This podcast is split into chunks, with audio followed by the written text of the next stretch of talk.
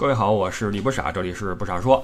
呃，来蹭热点了，其实也不是蹭，关键是这事儿，我觉得，呃，我是真的想说几句我自己的想法，就是关于浙江金华，呃，所谓的母女其实是外婆和孙女哈，呃，这这两个人去插队的这么一个事情。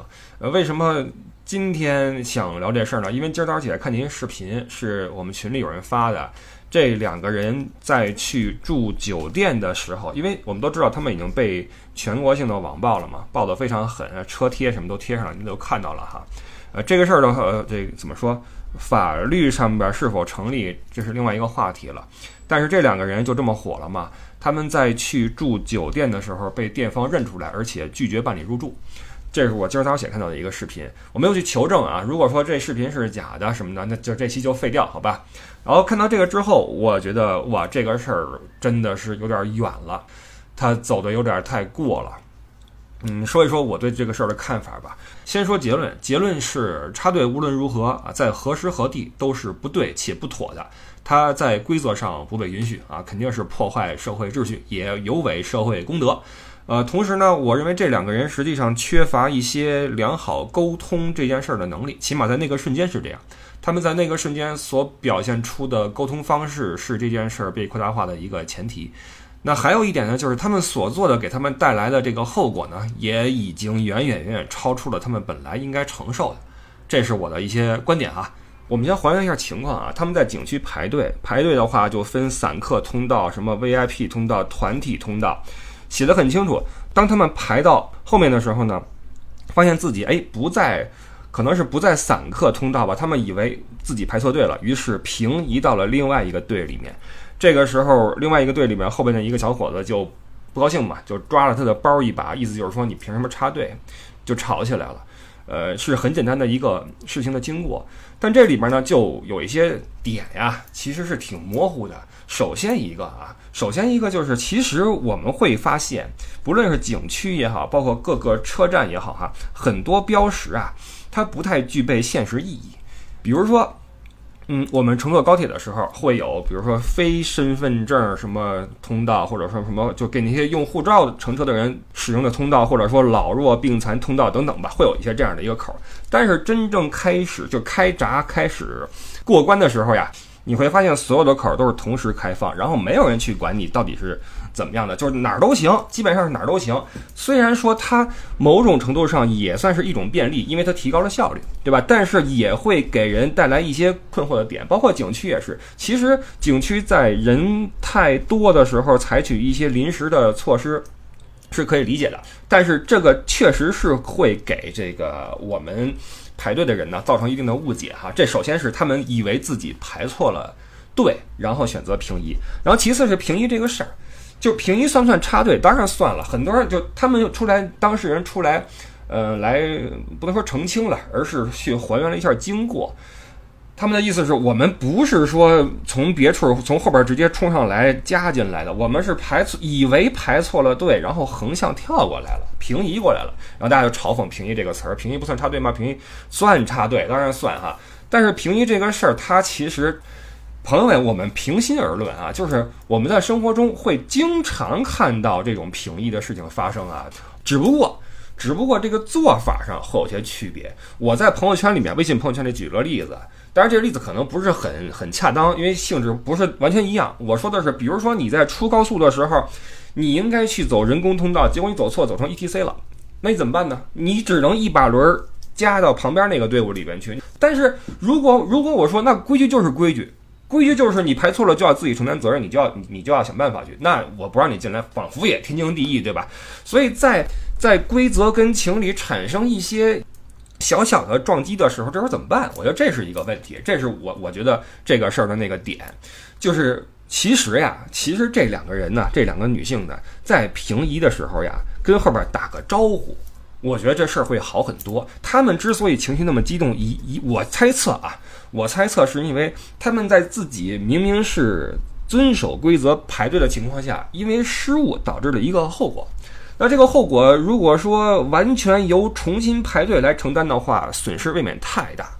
所以希望通过一个，对吧？从人情上来说，仿佛还稍微有点能够说得通的地方，去平移到另外一个队里面。因为他们如果他们一开始排队了队的话，那这个队就无非也就是再加两个人嘛，对吧？这么想的话，仿佛啊，我不是替他们说话，我只是说这个事实啊，仿佛也还 OK，毕竟就两个人。但是从规则上来说不行，所以我是觉得他们如果说在平移的时候，就好比你在高速口你去往边上并线的时候，如果说旁边的车密密麻麻，那你可能会。摇下车窗，然后跟那边说：“哎，哥，师傅让一下，对吧？”这事儿基本上也就了了。那如果说你是一把轮往里扎的话，可能就会引起一些冲突，就是这么回事。所以，呃，说来说去，我的意思就是说，这个事儿呢，原本上并没有那么大，而且其实是可以伴随着一个较好的处理方式啊去解决的。结果呢，就就就弄成这个样子。实际上是，我觉得他们的这个。失误比起他们承担的后果来说是不成比例的啊，我觉得是不成比例的。这里面就包含一个什么呢？包含了我们就是作为普通人对嗯秩序破坏者的厌恶，以及对一个公正的宽松的环境的渴望。你想想是不是这么回事？我觉得多数人呀，多数人还是会选择在网上重拳出击，现实中唯唯诺诺的，所以会看到一个这么汹涌的一个民意。那么。呃，这两个当事人出来解释了这些话，就显得特别的可笑啊！你插你平移不算插队吗？算呀，当然算。但是你说，还是那句话，这种情况下的平移，对不对？比如说你挂号，你去医院挂号，你你你你临了了，然后那里边那人说，哎，你应该是隔壁隔壁那个窗口，那这时候你你说你是回去重排还是怎么样？我觉得多数人还是会选择尝试说平移去另外一个窗口，说，哎，我我排错队了，那边让我到这边来排，所以这个事儿还是要看怎么怎么去沟通。如果说你后边排队的就不让你进来，那你也只能认，对吧？你只能说，哇塞，人心不古，或者说世态炎凉，随便你怎么想。但是如果说对方就是不让你进，那好，你就承担自己这个失误或者说错误，对吧？回去。其实这个，我觉得这个。和谐社会啊，我们总说和谐社会，和谐社会在我看来有两个点比较重要，在这个事儿上。第一，第一是我们遵守秩序，这这是很必要的一个点，对吧？人人遵守秩序的话，那么就会少很多摩擦。但是在遵守秩序的情况下，会不会有失误？当然会。那么我觉得一个和谐社会应该给这种失误有一定的容错空间。所以，我为什么我我觉得这个大家对规则破坏者的痛恨，以及对呃公正秩序的渴望，造成了这种网络民意呢？因为确实在现实中，我们往往深受其害。你比如说，呃，几乎每一次什么长假什么的，都会发生这种事儿。比如说，尤其是在那个川西这个这山上，你知道上山的路往往是很窄的，然后都是一共就两条道啊，这个来一条去一条，然后两边就这么错着走。但是经常你们都遇到过，经常会有那些大聪明那些司机，他就逆行一路往前开，哇塞，真聪明，风驰电掣。你这条道上堵得水泄不通，他从你旁边逆行呜呜的开过去了。然后到头发现跟别的车逆行的时候呢，他使劲往右边一挤，挤进来。这种事情太多了。我我因为这个事儿在成都的那叫什么单什么什么顶什么。什么景区我忘了哈，丹景台还是什么呀？就有点像那个凤凰似的，那个从上往下看，在那个景区我下来跟人吵过一架，就是非常非常激动的一次，就是就是这些人特别讨厌，但是问题就是。全都在网上重拳出击，真正在现实中重拳出击的没见几个，就导致大家都都都都还是就这些人受不了什么制裁，他们没什么压力，犯错成本太低，只要你脸皮稍微厚一点，你会获得巨大的利润。呃，这这个这个怎么说好处？这就是一个现实，你知道吧？所以我们在深受其害的时候呢，就特别希望有呃这个啊另外一个巨大的力量，或者说有有旁人呃替我们去惩罚他。比如说我们在网上一看。哎，我去关个窗户啊！这个外边有点吵。比如说，网上你看到这个有人拍到了这样的人，那个那个在这么开车，曝光他，曝光他车牌，这样的人还打什么码？就是这种情绪，其实都源于此，都源于我们对这事儿的愤恨，对吧？但是呢，呃，我我我一个想法是，如果说在这次网暴事件中，这当然是网暴啊，我我认为这是网暴。什么叫网暴？网暴就是你所。呃，你作为当事人，你所承担的谩骂和指责和什么什么，远远超出了你做的这个事儿的错误的性质，这就叫网暴啊！我认为，包括给人做车贴什么的哈，就在这次网暴事件中，如果有百分之十的人，如果参与网暴的百分之十的人能够抽出一点功夫，在现实中能够以身不是以身作则，而是挺身而出去维护一下秩序的话，这个社会空间都能比以前要好很多。你懂我意思吧？所以这是挺遗憾的事儿。我们明明每个人都不喜欢这种行为，然后自己又不会去做，但是在对这种行为说不的时候，需要你有有所行动的时候，在现实中就是很少，应该再多一些，对吧？所以，我我相信大家都是出于一种啊对秩序的维护哈，对这种破坏秩序者的厌恶才有的这种网暴啊。但是这种情绪太过了，过了，尤其是如果说都到了酒店拒绝入住的情况了。当然，拒绝入住这两种情况。第一是酒店的这个前台说：“我靠，落我手里了，我不让你住。”这是第一种情况。第二种就是，呃，实在不好意思，您二位现在是风口浪尖，我实在是不敢让您住啊。但是，不论是第一还是第二种情况，都过了，就是。呃，你不论怎么样，如果如果你说他们因为破坏了规则而应该被惩罚的话，那你这样不让他们入住酒店，岂不是另一种破坏规则吗？这就让我想起什么呢？当年那个口罩时期啊，口罩时期，呃，有一位在日料店打工的女孩，穿着那个，因为他们有工作服嘛，就是日式的服装嘛，穿着日式服装出门去做个核酸。被核酸点的那个义工说：“你穿这身衣服，我不给你做。”哇这就简简直就难以理喻，难以理喻。第一，他穿什么衣服跟做什么核酸有什么关系？第二，你是干什么的？你是执法的吗？你有什么权利不给人做？所以这个事儿，我觉得。就说咱们呃温柔善良，然后深明大义，但你大义不能这么用啊！你不能说人人得而诛之，或者踏上一万只脚，我代表人民，我如何？不能有这种想法啊！我觉得这就就是为什么我今天看到他们无法入住酒店，就觉得这事儿我真的想聊一聊啊！我觉得呃过了，情绪面上东西太多了。这里边少不了我们平时的生活中的一些情绪，也少不了一些呃网站的推波助澜。呃，我不得不说，某某观察这个网真的是在这方面真的是一把好手，是吧？呃，就不说是什么了吧，反正这个网网网络嘛，追求追求这个流量嘛。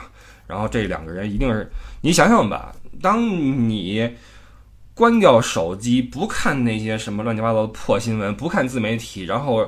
尽可能让自己回归真实生活的时候，你发现真实的生活也因此让你无法正常的生活了，这压力一定是非常非常大的，一定非常非常大。我曾经有一个同学就就遇到过这样的事儿，就是一个一个网暴，他因为在嗯当时是新浪博客上写了一篇文章，这个文章略带一些争议性，或者说有一定的攻击性，但是从道理上来说呢，又值得人去呃思考。就被炒热，那个时候还没不兴什么流量这个词，但其实也是这个逻辑。炒热之后，搞到了这个电台来采访，报纸上去去登他的这个这个文章。他当时承受多大压力呢？他在回家的路上，把他家门口那个报摊的所有的当天的报纸一个人买下来了。他害怕家里人看到他这个事儿。你想想，这是多大的心理压力？所以我认为，这个两位女性，这个外婆和孙女儿，在被酒店拒绝入住的时候，不管原因是什么吧，我觉得是挺挺难受的。而起始的点，仅仅是因为他们在遵守规则的同时，出现了一个失误，而这个失误没有被他们比较好的去处理，然后就成了这个样子。嗯，所以这个事儿说明什么呢？说明，嗯，第一，大家很有正义感啊，很有正义感。第二呢，正义感容易演变成一种不良情绪。第三，呃，出事儿之后怎么解决是重中之重啊，重中之重。尤其是在自己出现失误的时候，就是你你你如何告诉对方不好意思，您能不能稍微牺牲一点您的利益，为我这个失误来买单？如果可以的话，我谢谢您；如果不行的话，我再谢您一次，是不是？这事儿是不是你是是对吧？所以失误排错队能不能平移？这是我到现在都认为它是一个灰色地带，包括就算景区的人来了，你让景区的人去处理，他八成不会让你回去重排，他一定也会说他们两个排错队了，大家让一让，他们两个到这儿来排。我认为多数人会这么处理，好吧？然后呢，就着这个规则的这个问题啊，再说另外一个小细节啊，是前两天我坐高铁发现了一个规则，就是。呃，我国高铁那个火，呃，就像那个世界上很多的火车一样啊。比如说我在那个那个那那边生活，比如说你坐地铁、公交、火车，那个 ICE 特快，所有的公共交通啊，都会有这么一个键，就是开门键。就是车停好之后，这个开门键会变绿，变绿的意思是它可以被按了，你一摁门就开了，然后你可以出去，是这么个玩意儿。这个键呢，在我国高铁的门上啊，或者那那个侧面啊也有，但是你不要碰。我就是因为碰了这个，跟高铁的列车员产生了一个双向的输出，先是他输出我，然后我输出他，然后我们不欢而散。什么情况呢？是我坐高铁去一个地方，然后到站之后，车停稳之后，这个高铁列车员呢就在门口站着，低头在，我觉得在发呆啊，什么没干。车停稳了很久，停稳了得有十几秒了吧？我说这门怎么也不开呢？当然其他人也没说什么，我就在那看着这门。然后这个时候我发现旁边那个。呃，墙上有两个键嘛，一个写着开，一个写着关，中文啊，开和关。然后开那个键，嘣儿闪起了绿灯。那毫无疑问，这就是可以摁了嘛？就一你一摁就开门了嘛，对吧？这不是，在我看来，这是不是这这非常本能的事情？因为这一直是这么干的。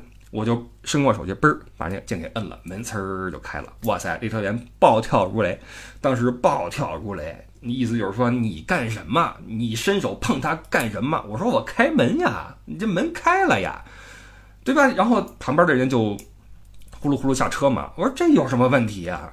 他说我在这儿，我就是开门的呀。我说那你你你你没看见呀？你绿了之后我摁跟你摁有什么区别呀？他说这个是这个列车长统一去开门，不是我们来开的。我说那你这键设计是干嘛用的呢？而且就算是他统一开门，那那也是开门呐，对吧？就是这样，我们两个就进行了这样的一个一个 battle。先是他 battle 我，跟我一顿喊呀，那个那个怎么说，横眉立目，怒目圆睁对着我。然后我走出几步之后，我觉得不行啊，这个我回去了，我一边走一边说，我说这事儿必须跟你说清楚。我说你看啊，你有两个键，一个开一个关。当开这个键绿灯亮起的时候，就是可以按了。如果说你说你的规则是不许按的话，你要写出来。你说这里是禁止什么那个那触碰，或者说呃列车员操作哈如何？你写出来，你又没有写，那我去按了之后，而且这没有后果呀，后果是开门了。你你犯得上跟我这样吗？你可以跟我说就行了。我说你态度要好一点。啊，我就反向输出，他什么态度，我什么态度，一一一顿双方一顿操作，然后就就完了。这个事儿呢，我也在朋友圈发了一下，哇，一百多条评论。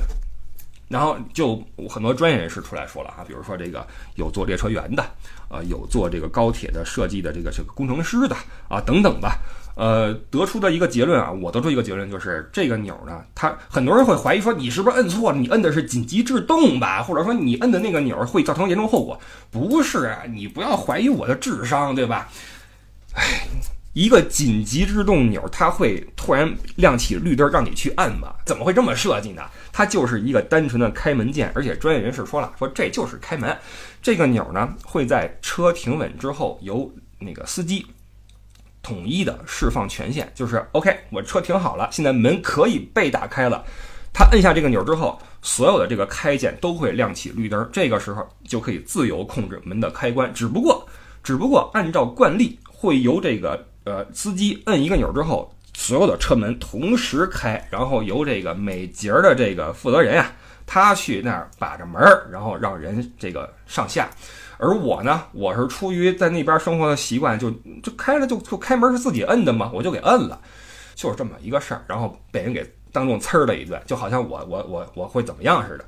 那这个事儿，第一我是想跟大家说，这个键，当然可能大家也不会这么做，就我就我跟这儿这么欠啊，就是非要摁那一下，大家不要摁，让它自己开就好了啊。那第二呢，就是嗯，关于秩序啊，就是我其实这个事儿啊，还是一个那个，首先它也是一个有漏洞的事情。就是你没有我，我作为乘客，我没有义务提前知道说这钮不能摁，对吧？这是一个你们的潜规则，或者说一个某种约定俗成。但是我不知道，那既然我不知道，而且没有后果的话，而且属于正常操作的话，你就没有必要这样去斥责我，当众斥责我，把我当成一个什么呀？这这其实不妥。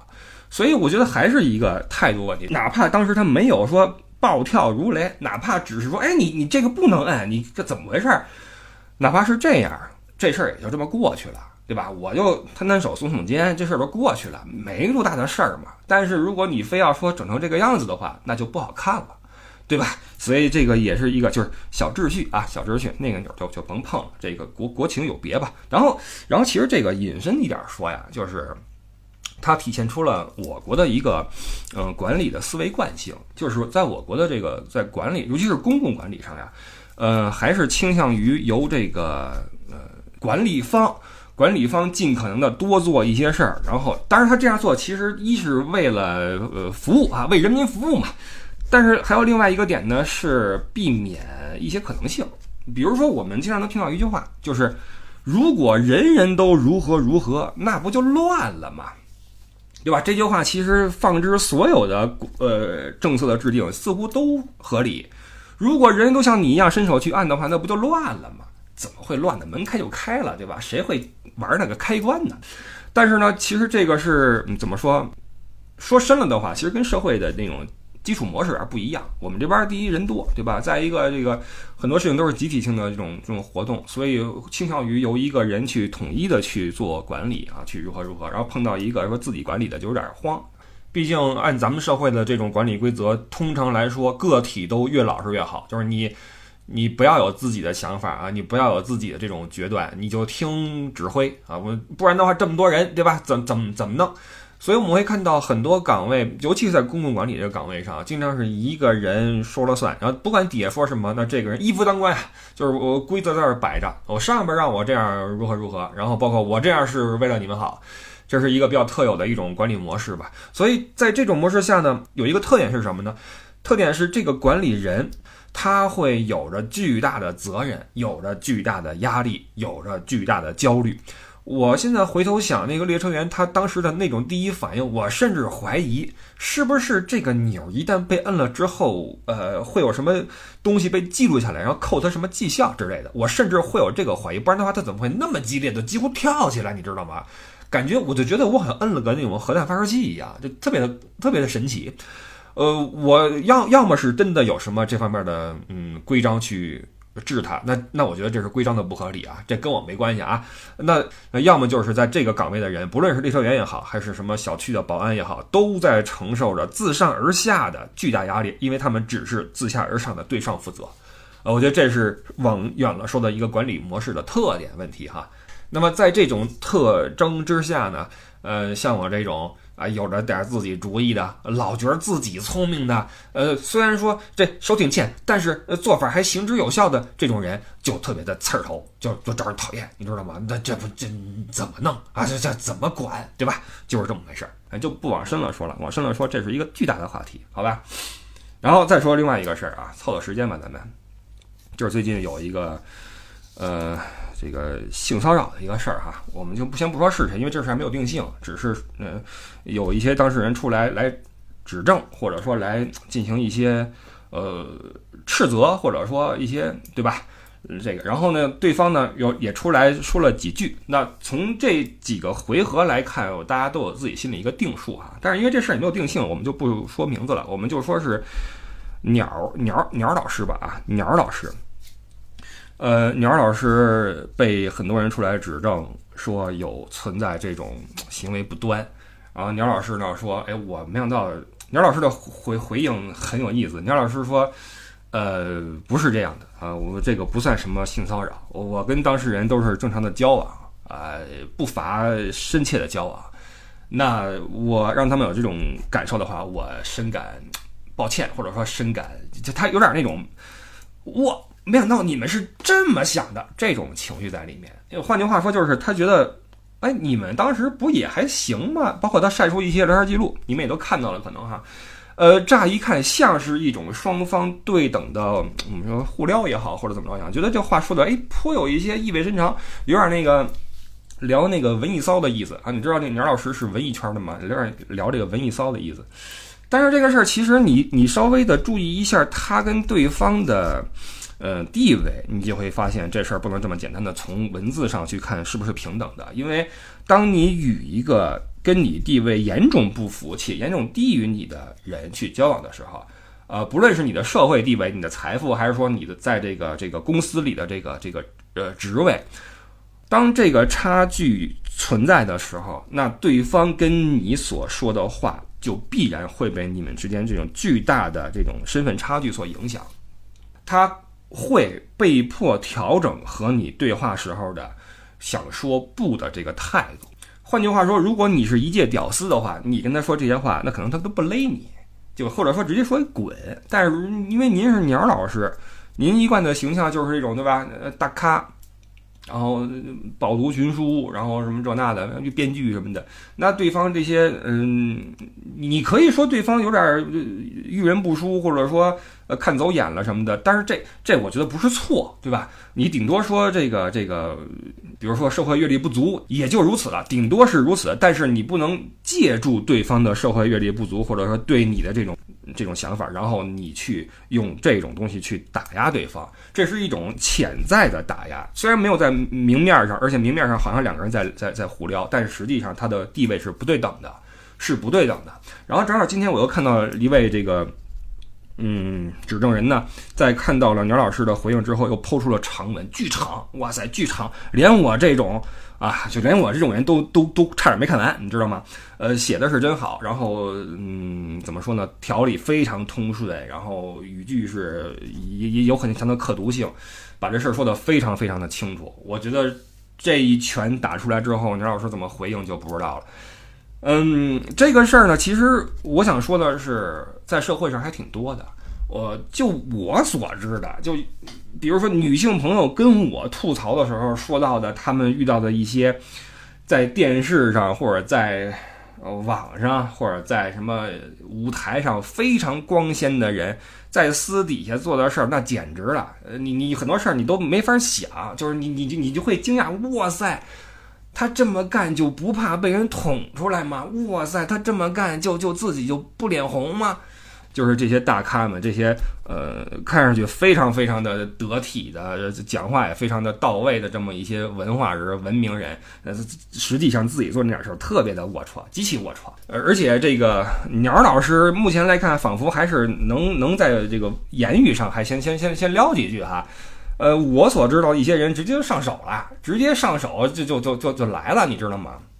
真的是，所以，嗯，这种事儿，咱为了体现社会平等啊，咱不说那个女孩子们要小心啊，男女孩子们都 都要小心，你你不知道会发生什么事情，而且。多一些怎么说呢？嗯，多一些防备吧。就是不要觉得，还是那句话，老生常谈的一个话题，千万不要把一个人的业务能力跟他的人品结合起来，这是完全不一样的两回事儿。如果你你欣赏他的业务能力的话，你就在业务的范围内去了解他，你不要跟他有私交。如果你说这个人他的气质你很喜欢的话，多一点防备，你不知道他在那一面后面是是怎么样的，因为这些人呢。他们会因为自己的资源过于充分，因为你知道，比如说你有两个人喜欢你，你还会谨小慎微。但是如果你有一百个、一千个追求者的时候，你总能筛出那么一两个对你无所求，你你你欲取欲求无所谓，我就是喜欢你，为你干什么我都乐意。当他们能够筛出足够多的这些对象的时候呢，他们对待嗯另一方的态度呢也会因此而影响，呃，其实是一种循环。慢慢的，他们就会越来越肆无忌惮，因为在自己的圈子里生活久了嘛，他觉得，哎，我我再怎么做，对方也不会怎么样。毕竟，呃，一是我这么干很久了，没事儿嘛；第二是我这名儿在这块儿呢，对吧？他们又就如何如何的，就就是这么回事。有时候越是大的咖，他们所做的事儿越能出乎你的意料。然后，嗯，我我个人呢，对宁老师其实也没有太多。很正面的印象，这个因为他在当时的《奇葩说》里边的表现，我觉得就就其实就非常的一般，而且我当时跟人说，我说他听他说话，总觉得他嘴里边含一块豆腐，就那感觉，这说话也说不清楚，条理也不是很清楚，不知道为什么会有今天这个这成果吧，对吧？我觉得其实是个挺奇怪的事儿，然后我们就看一看发展吧。当然了，我们也要也要留个心眼儿，对吧？毕竟，嗯，毕竟这个社会还是讲法治的嘛。所以这种很难去被嗯证实的指摘呢，最后往往会在法律面前变得很尴尬，而且因为之前有朱军案在那摆着，我们能看到的是这种不被法律所承认的指摘是可以让一个人断送职业生涯，并且改变他的生活轨迹的，这是可以的。所以鸟老师，当然鸟老师跟朱军不一样的是，朱军面对一个人，鸟老师面对的是双位数，那会不会到三位数咱不知道。而且鸟老师对面所提出来的这种诉讼或这种这种这种控诉吧，呃，比朱军面对的那个要更加的情感充沛，对吧？那这可能也是鸟老师自己的这个。呃，文艺圈属性带来的一个缺点了，就是你你你你老去聊这个文艺骚的话，那最后这个你就反噬嘛，对方都是那个那那那笔头的不比你差，呃，出来要指摘你的话，那你可能很难招架，对吧？所以我觉得可能鸟老师这次不太好办啊。而且从鸟老师的第一次回应里边来看，这些事儿，起码他的意思是我是做过，但是呢，我没想到对方是不享受的，我他多少有点这个那什么，其实这就已经是已经矮了一截儿吧，好吧，好吧，今儿先说到这块儿吧。完全是临时想聊的一期节目，然后呢，这已经是四号了，我在七号的凌晨呢就会起飞，七号正好是周日，就会起飞去欧洲，然后这一跑的话就是四十多天，一直在外面，嗯，去跟我们听友们去乐游，所以这期间的节目我争取是按时播出啊，争取按时播出。那今儿先录到这块儿吧，谢谢各位收听，我是李不傻，嗯，社会事件嘛，社会事件啊，最后再说一句。嗯，没有什么绝对正确的，没有什么绝对错误。而且呢，嗯，我觉得没有什么人是道德上是永远在高地的啊，没有什么人经得住现实的全部的推敲，对吧？呃，每个人都有自己的私心，每个人都有破坏规则的时候，每个人也都有在破坏规则之后想侥幸的获得原谅和宽容的呃这种心理。呃，我们可能无法控制它的发生，但是我们尽可能的能够。把这事儿在自己可控的范围内处理得好一点啊！其实说回来，那两个女性啊，那个外婆跟孙女，我觉得这个事儿是很遗憾的一个事情。谢谢各位，我是李部长，拜拜。